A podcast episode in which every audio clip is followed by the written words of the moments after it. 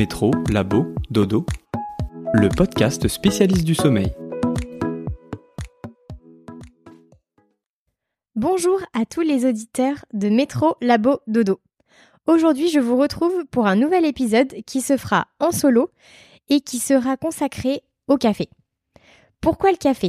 Alors, c'est un sujet qui m'est très souvent euh, posé en question puisque euh, c'est vrai qu'il y a énormément d'informations contradictoires qui circulent sur le café, euh, notamment combien de tasses on doit boire par jour, quand est-ce qu'on doit les boire, et est-ce qu'il y a des bénéfices et des effets néfastes. Souvent, il y a plein d'études qui circulent là-dessus et on a un petit peu tout et son contraire. Donc avec cet épisode, je voulais un petit peu vous donner mon avis, mais également euh, tout ce qui, pour moi, est important à savoir concernant le sommeil. Et sachez que je me base sur des références assez sérieuses, euh, que ce soit sur des magazines assez connus comme euh, le Figaro Santé, mais également euh, des instituts nationaux comme l'Institut national du sommeil et de la vigilance, et également sur l'INSERM. J'ai également une autre référence qui cette fois-ci n'est pas française, qui s'appelle Matthew Walker. C'est un, il me semble que c'est un Anglais qui aujourd'hui travaille aux États-Unis et qui a écrit un livre qui s'appelle Why We Sleep et qui est aujourd'hui le ponte mondial du sommeil. Donc comme vous le savez, le café, c'est un psychostimulant, c'est-à-dire qu'il a un effet stimulant sur le système nerveux central.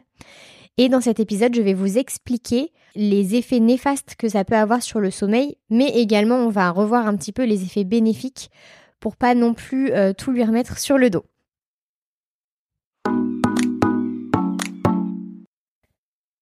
Pour commencer l'épisode, je voulais déjà commencer par un premier chapitre sur l'adénosine.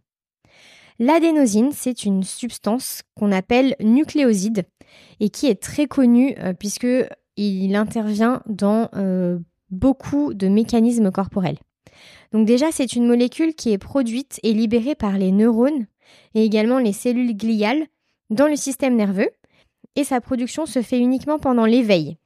C'est donc un neurotransmetteur qui va agir à la fois dans le transfert d'énergie au niveau des cellules, il va agir également sur le rythme cardiaque, la dilatation des vaisseaux sanguins et il va avoir une action euh, de protection au niveau du cerveau. Donc, comme je vous expliquais, il va s'accumuler pendant l'éveil et il va se fixer à ses propres récepteurs neuronaux pour induire un ralentissement de l'activité nerveuse. C'est comme ça qu'en fait, on va déclencher l'endormissement. Donc vous savez qu'il y a énormément d'autres mécanismes qui entrent en jeu, notamment le mécanisme de la mélatonine. Mais dans cet épisode, je vais vraiment rester focus sur cette molécule d'adénosine. Une fois que euh, l'endormissement est déclenché et que l'on passe en mode sommeil, au fur et à mesure du sommeil, le corps va éliminer l'adénosine. Donc théoriquement, après 8 heures de sommeil, on est censé avoir éliminé toute l'adénosine de notre corps. Pour ensuite recommencer, une fois qu'on est réveillé, à reproduire euh, cette molécule.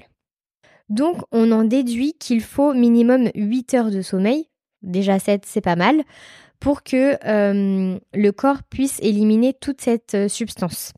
Puisque si l'on dort moins, forcément le corps va en garder une certaine concentration qui va empêcher une activité neuronale optimale. Une fois que l'on sait tout ça, on peut passer au chapitre sur le café. Vous le savez sûrement, le café contient une molécule qui s'appelle la caféine, et cette molécule a une structure très proche de celle de l'adénosine. On en revient donc au premier chapitre pour vous expliquer que euh, la caféine va se fixer au récepteur de l'adénosine au niveau du cerveau et va donc empêcher l'adénosine de faire son travail. En inhibant l'adénosine, la caféine augmente indirectement l'activité des neurotransmetteurs excitants, tels que la dopamine, et engendre ainsi une sensation de vigilance et d'énergie. En conclusion, quand on boit du café, la caféine se fixe au récepteur de l'adénosine. L'adénosine, elle, elle va quand même continuer d'augmenter au niveau du cerveau. Et au moment où la caféine est éliminée par l'organisme, l'adénosine reprend sa place sur ses propres récepteurs et ça va donc induire un coup de pompe assez brutal. Et à ce moment-là, on a tendance à reprendre un café et finalement ça reste un cercle vicieux qui démarre. Un autre point à prendre en compte, c'est la demi-vie de la caféine. Pour information, la demi-vie, ça correspond euh, au temps nécessaire pour que la moitié euh, de la substance soit éliminée dans le corps. Sachez que la demi-vie de la caféine est en moyenne de 5 heures. Ensuite, on peut dire que son quart de vie est donc de 10 heures. Je m'explique. On va prendre un exemple. Si, si on prend un café à 14 heures, par exemple, juste après le déjeuner, donc ça c'est quelque chose d'assez culturel, on va éliminer la moitié de ce café à 19 heures, donc au bout de 5 heures. Et au bout de 10 heures, c'est-à-dire à minuit, il restera dans l'organisme un quart de la tasse qu'on vient de boire. Donc finalement, c'est comme si au moment de vous coucher, vous, vous buviez un quart de tasse.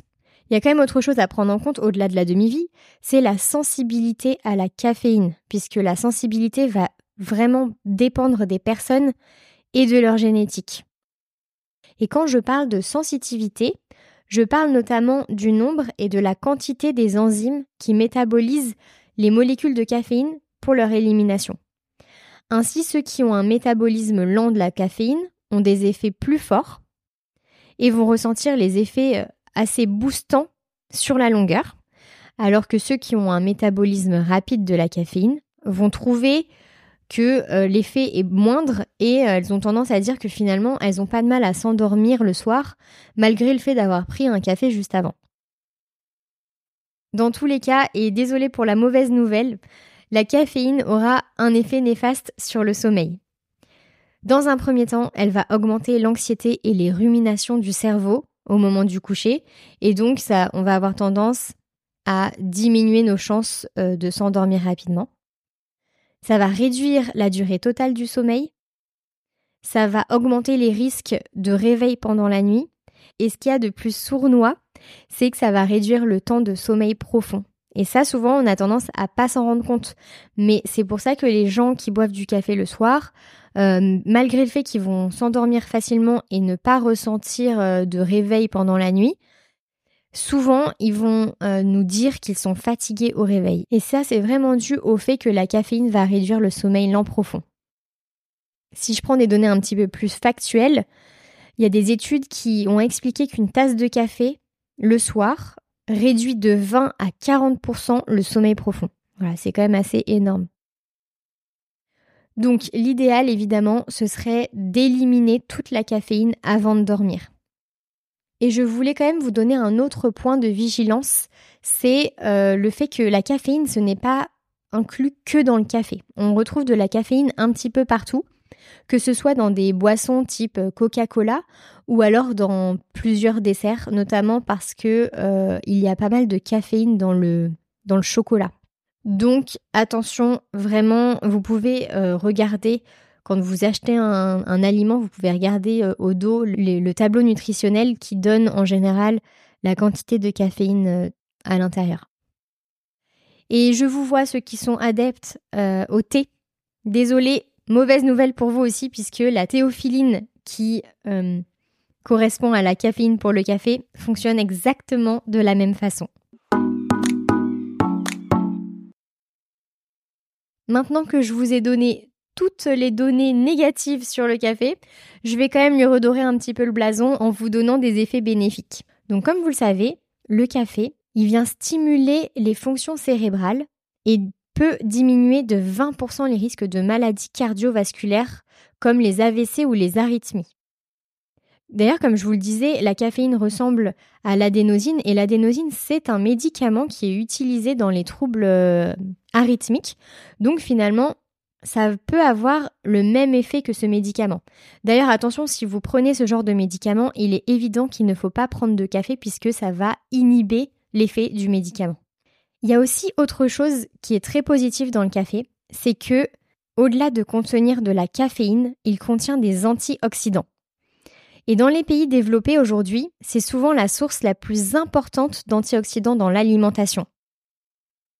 C'est aussi pour ça que on peut conseiller des cafés décaféinés. C'est tout l'intérêt finalement de ne pas avoir de caféine qui va avoir un effet négatif sur le sommeil, mais d'avoir quand même cette dose d'antioxydants qui n'est pas négligeable. En conclusion, je voulais vraiment vous donner les conseils à retenir. c'est que l'important avec le café, c'est de gérer la dose, mais aussi l'heure de prise. J'ai entendu récemment à la radio euh, qu'on parlait des bienfaits du café concernant les maladies cardiovasculaires et on conseillait de prendre de 1 à 4 tasses de café par jour, matin, midi et soir. Enfin, je veux dire réparties sur toute la journée. Alors moi, c'est là où je vais mettre un bémol là-dessus, c'est que j'irai pas jusqu'à 4 tasses par jour parce que quand même c'est une très grosse dose. Mais déjà, si vous vous cantonnez à 1 à 3 tasses de café par jour, ce serait vraiment l'idéal. Mais également de voir quand est-ce que vous prenez ce café. Le mieux, c'est de le prendre euh, le matin, après vous êtes réveillé, et de calculer en fonction de votre heure de coucher. C'est-à-dire de, euh, prendre votre café 12 heures avant d'aller au lit pour que, avec la demi-vie, l'organisme ait le temps d'éliminer le maximum euh, de, de caféine. Donc faites le calcul, si vous vous couchez à 23 heures, essayez de prendre votre dernière tasse avant 11 heures du matin. Voilà, j'espère que cet épisode vous aura plu. Je ferai probablement un autre épisode dans le même genre pour euh, vous donner un petit peu des tips et y voir plus clair par rapport à toutes les données qu'on peut avoir aujourd'hui via les médias. Je vous souhaite une très bonne journée. Un grand merci d'avoir écouté cet épisode de Métro, Labo, Dodo. Vous retrouverez toutes les références discutées avec l'invité dans la description de l'épisode.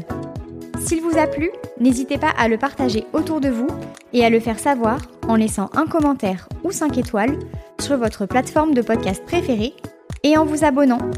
Si vous souhaitez participer au podcast, contactez-moi sur l'adresse email en description ou en message privé sur Instagram. Je vous souhaite une excellente nuit